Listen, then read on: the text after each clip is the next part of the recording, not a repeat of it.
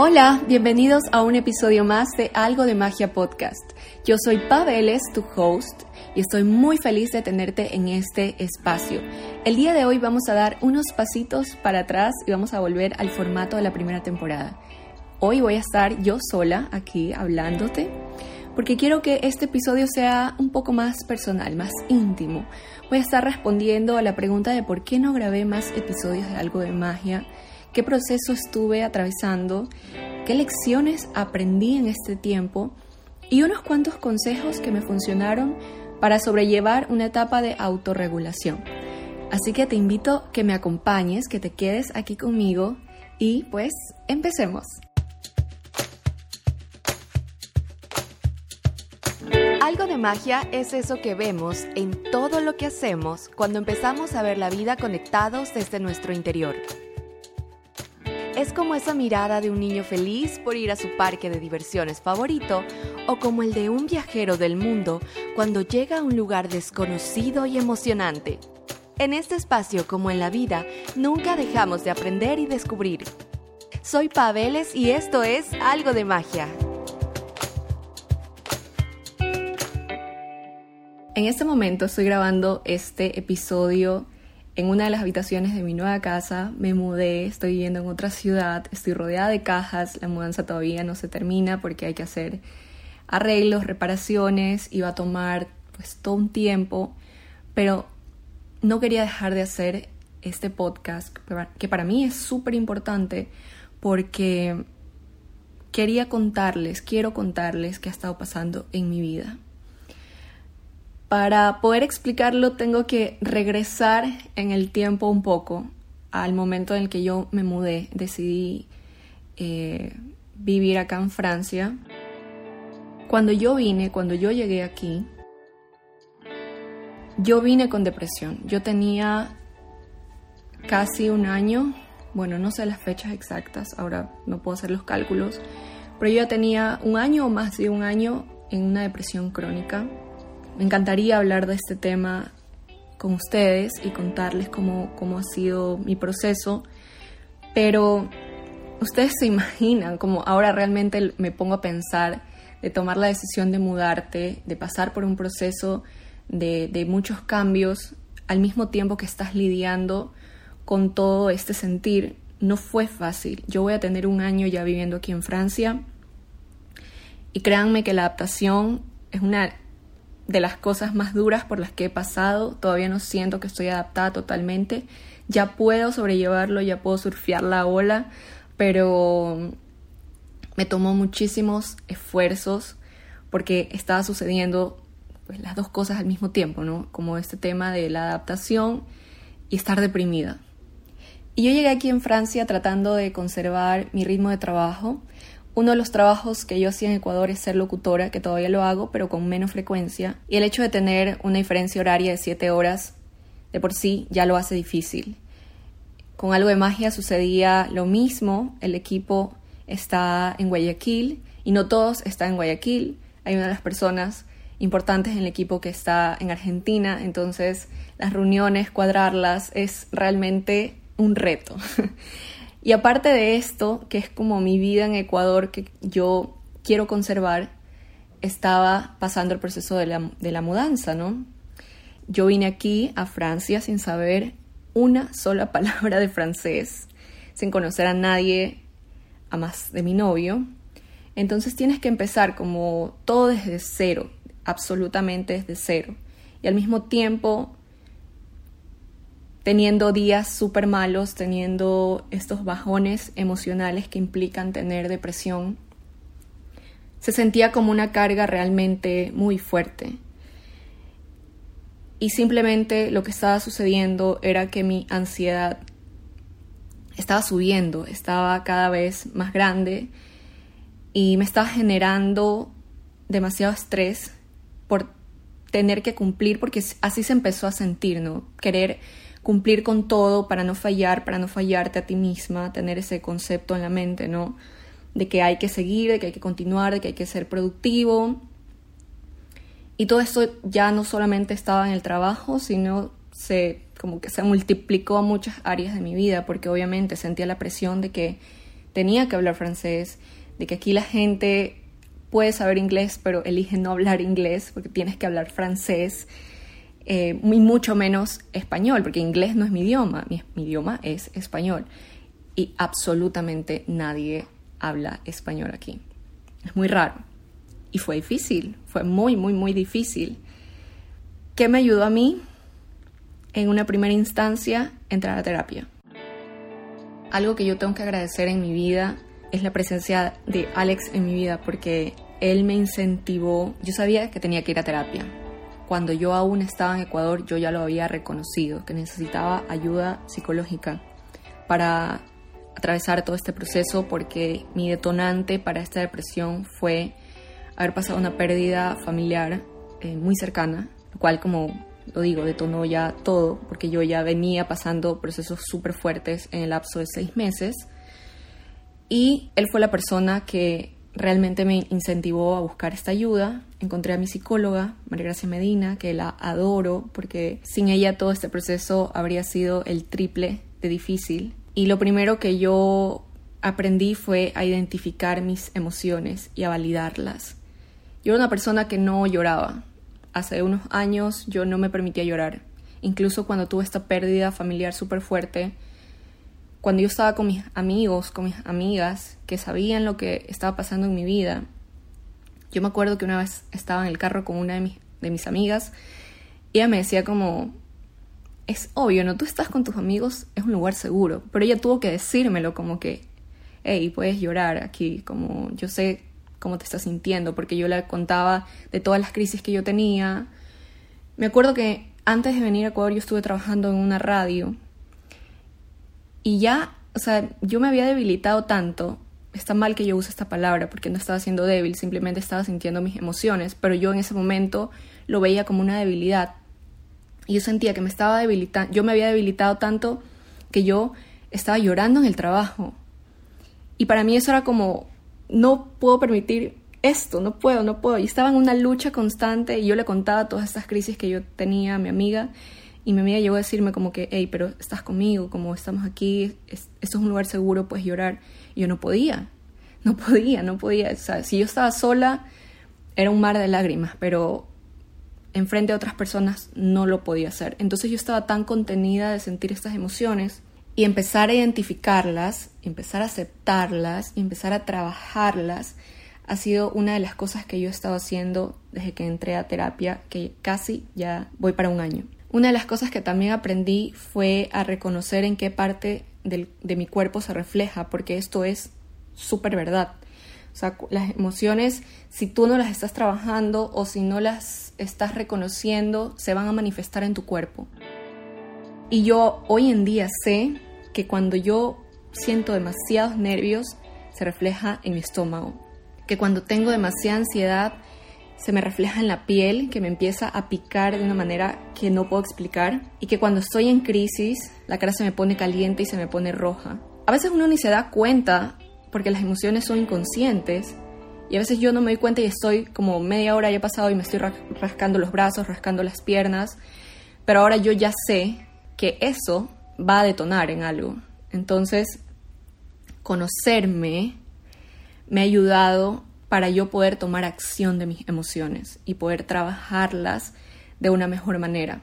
Otra de las cosas que a mí me afectó muchísimo en todo este tiempo fue la percepción que yo tenía de mi cuerpo porque lo primero que pasó cuando yo llegué aquí, que la comida es deliciosa, es que yo subí de peso.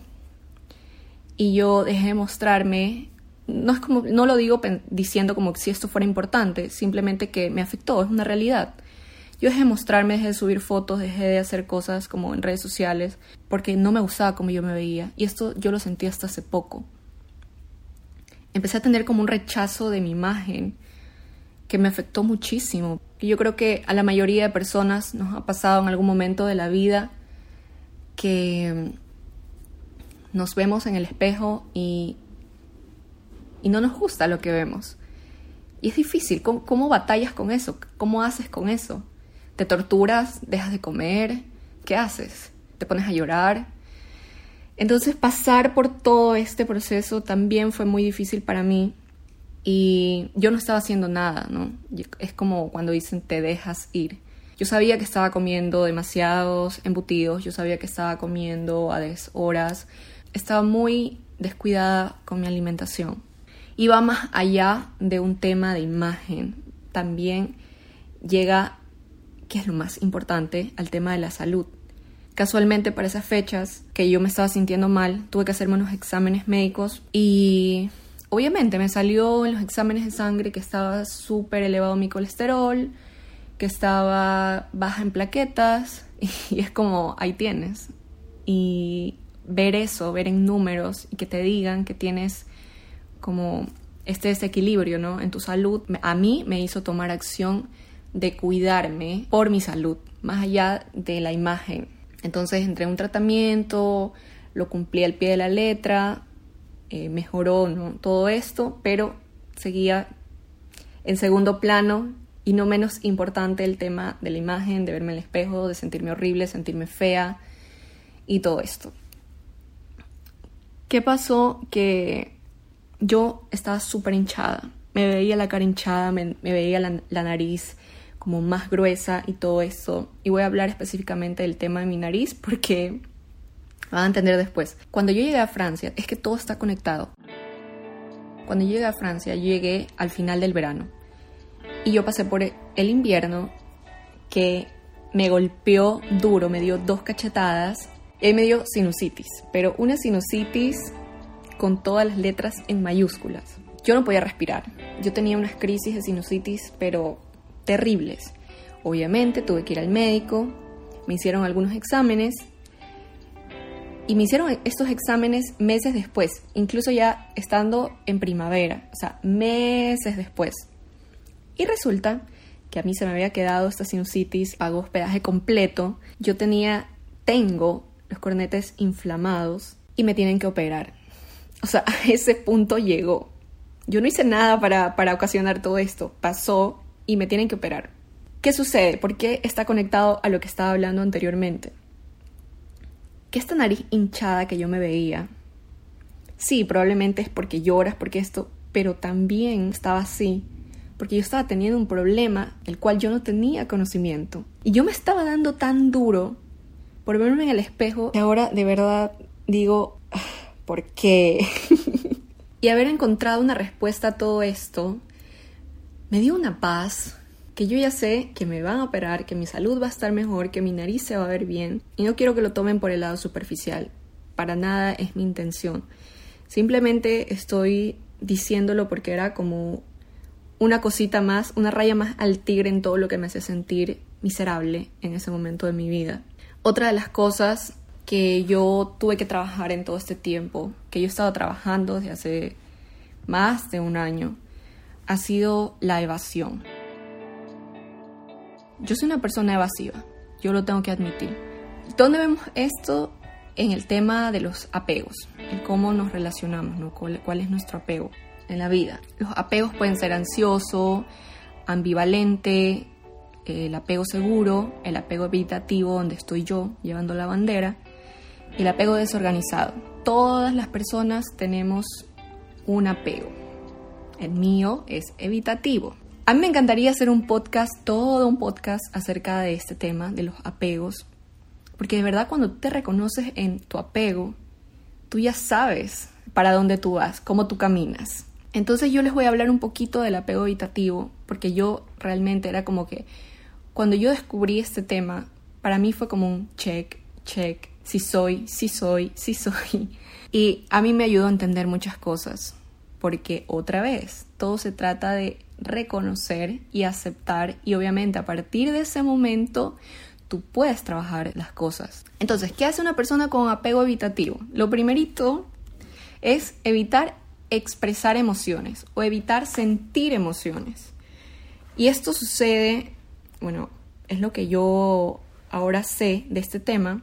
Obviamente un experto puede hablarlo más ampliamente, por eso me gustaría hacer un, episodio de esto. Bueno, estos apegos, así como las heridas de la infancia, se desarrollan en una edad muy temprana.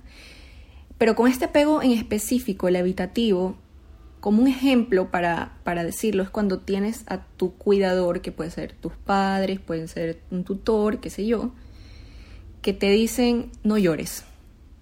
Y lastimosamente yo pasé por esto en mi infancia, de parte de uno de mis padres, que tenía esa postura, ¿no? De querer hacerme fuerte. Y no lo digo que no, no veo malas intenciones en, en su actuar. Yo no juzgo a mis padres. Yo sé que ellos hicieron lo mejor que pudieron con lo que tenían. Pero el momento en el que tú le dices a un niño, ya vas a llorar, o no llores por esto, o lo que conocemos que cuando le dicen a los niños hombres, de que los niños no lloran. A ver, tú eres un varoncito, los niños no lloran. Yo sé que pasa tanto en niños como en niñas, a mí me lo decían muchísimo, pero muchísimo. Y yo sé que soy una persona sensible, yo ya nací con sensibilidad. pero por esa misma razón mis padres me querían fuerte. Entonces, ¿qué pasa cuando te dicen y te repiten muchísimo esto de no llores? Están desvalidando tus emociones sin, dar, sin darse cuenta. ¿Cuál es el resultado?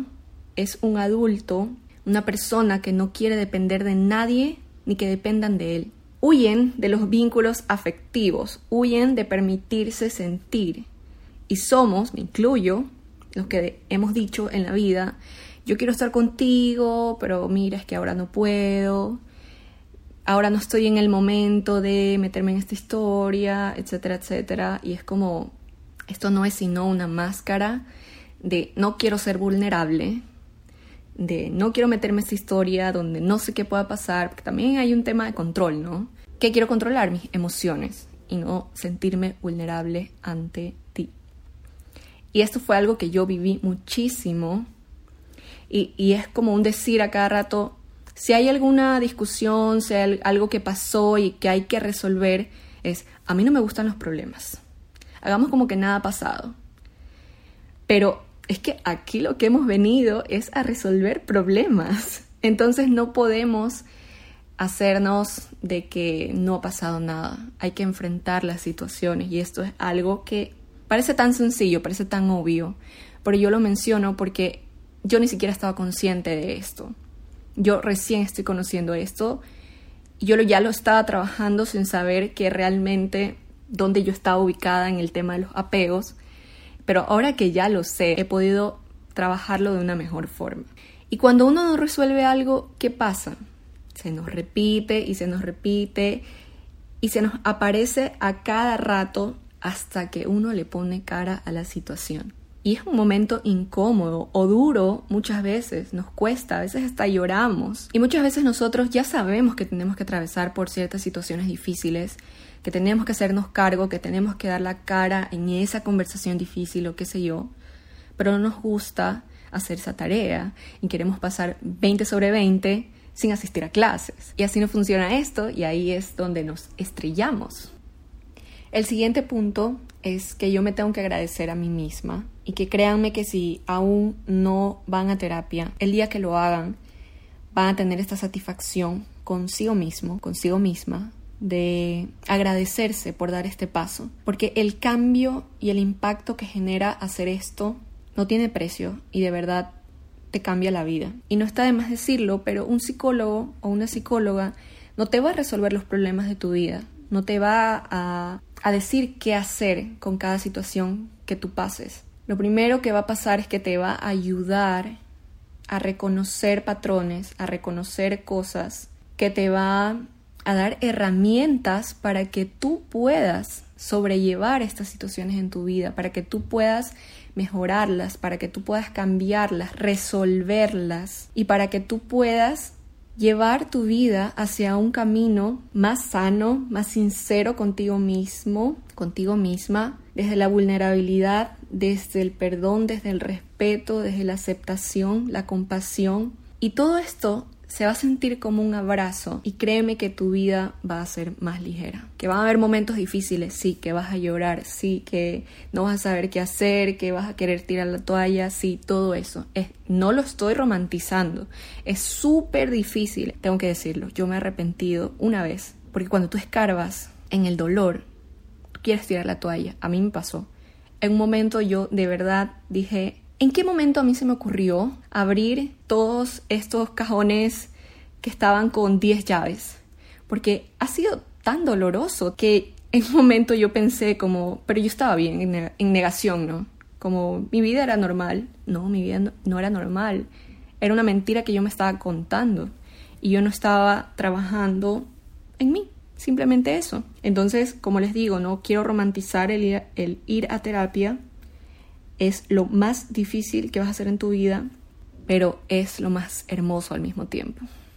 Vale la pena trabajar en ti, vale la pena trabajar en tu historia, vale la pena sanar tu pasado, vale la pena volver a la raíz, interiorizar, autorregular tus emociones. Y dentro de todo esto hay algo que también tengo que agradecer y es tener el privilegio de yo poder tomarme el tiempo para hacer esto, porque yo sé que no es la historia de todos. Y yo me siento muy afortunada por poder hacer este trabajo. Y ahora yo quiero darles unos consejos que me han servido a mí para poder sobrellevar todo esto. Lo primero es que te pongas metas reales. Si es posible, metas cortas. Por ejemplo, yo empecé a hacer ejercicios y yo sabía que era una mentira si yo decía que yo iba a hacer ejercicios seis días de siete. Entonces, ¿cuál? Me pregunté a mí misma, ¿cuál es una meta que yo realmente pueda cumplir? Ok, tres días, perfecto. Tres días a la semana está bien para mí y lo voy a respetar. Y ha pasado un tiempo de que yo estoy haciendo ejercicios y yo continúo en esos tres días. Y no porque me dé miedo de ponerme una meta más alta, es simplemente que yo estoy consciente de mi presente. Ahora mismo pasé por una mudanza, todavía no estoy bien acomodada. Estuve en unos meses en que tuve visitas de amigas que vinieron de otros países en donde yo estaba saliendo mucho. Ahora también tengo otras actividades aquí desde mi casa, tengo un trabajo remoto y tengo que ser consciente de mi tiempo, de la distribución de mi tiempo. Y tres días a la semana para mi presente sigue siendo bien. Y así se siente bien y no me estoy martirizando ni sobreforzando.